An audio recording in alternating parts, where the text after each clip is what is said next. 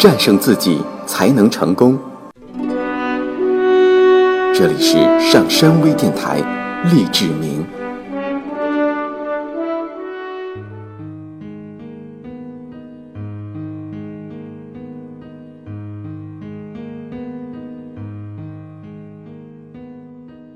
首先，让我们来看一下给自己贴标签有哪些好处。一，我的数学，包括拼写、阅读、语言等，很差。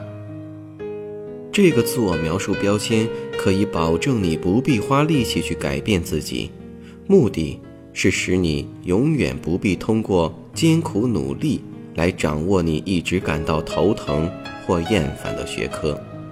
只要你自认无能，你就总有理由避而不去努力掌握新知。二，我做饭、体育、唱歌、画画或表演等，糟糕的不行。这个标签使你心安理得地维持现状，既可为过去的糟糕记忆辩护，也可避免今后再做此类事情。我一直是这样，也许天生就是这样。这种态度加强了你的惰性，并使你坚持这种看法。如果你干不好某件事的话，就干脆别干。这样，除非你是世界冠军，否则还是别干任何事情的好。三，我害羞、沉默寡言、脾气不好、容易激动、胆小等。你不是在努力消除这些消极的心理支撑系统，而是将其作为你的固定个性予以接受。此外，你还可以埋怨你父母，指责他们造成了你目前的个性。这样一来，你就不必努力改变自己了。只要你选择这种行为，便可以避而不在你感到不安的情况中自持己见。这便是你幼时经历的产物。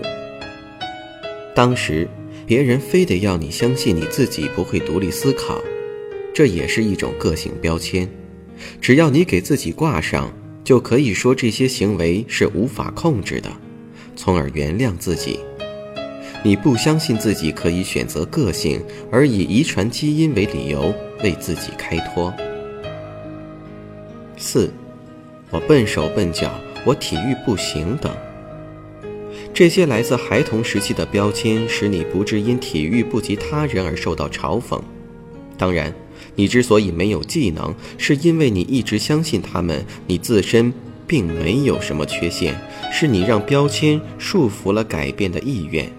有了他们，你就可以远远地逃开，就可以站在场外观看，羡慕别人，假装你并不喜欢体育活动。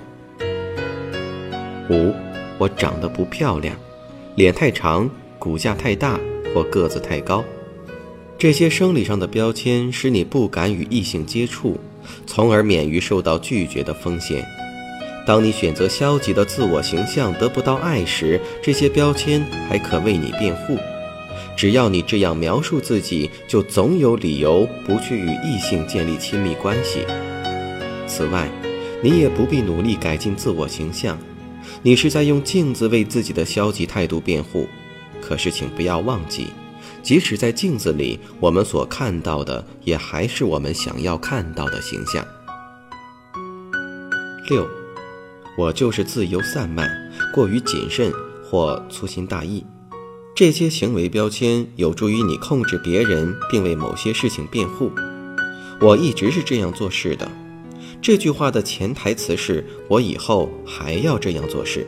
你总是按某种习惯方式行事，甚至从不考虑能否以另一种方法进行变通。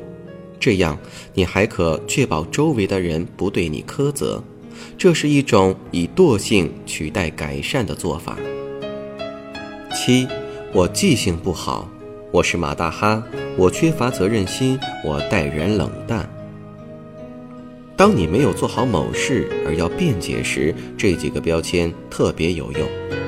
它们使你永远不去努力改进或克服粗心大意，因为你只需说“我就是这样”，就可以为自己开脱。每当你做出上述行为，并给自己贴上这一标签时，你就永远不必努力改变自己了。继续健忘下去吧。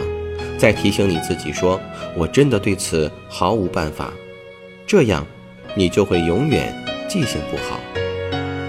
八，我是意大利人，或德国人、犹太人、爱尔兰人、黑人，或中国人。这些是种族标签。当你再没别的理由来解释非常难于改变的行为时，这个标签就派上用场。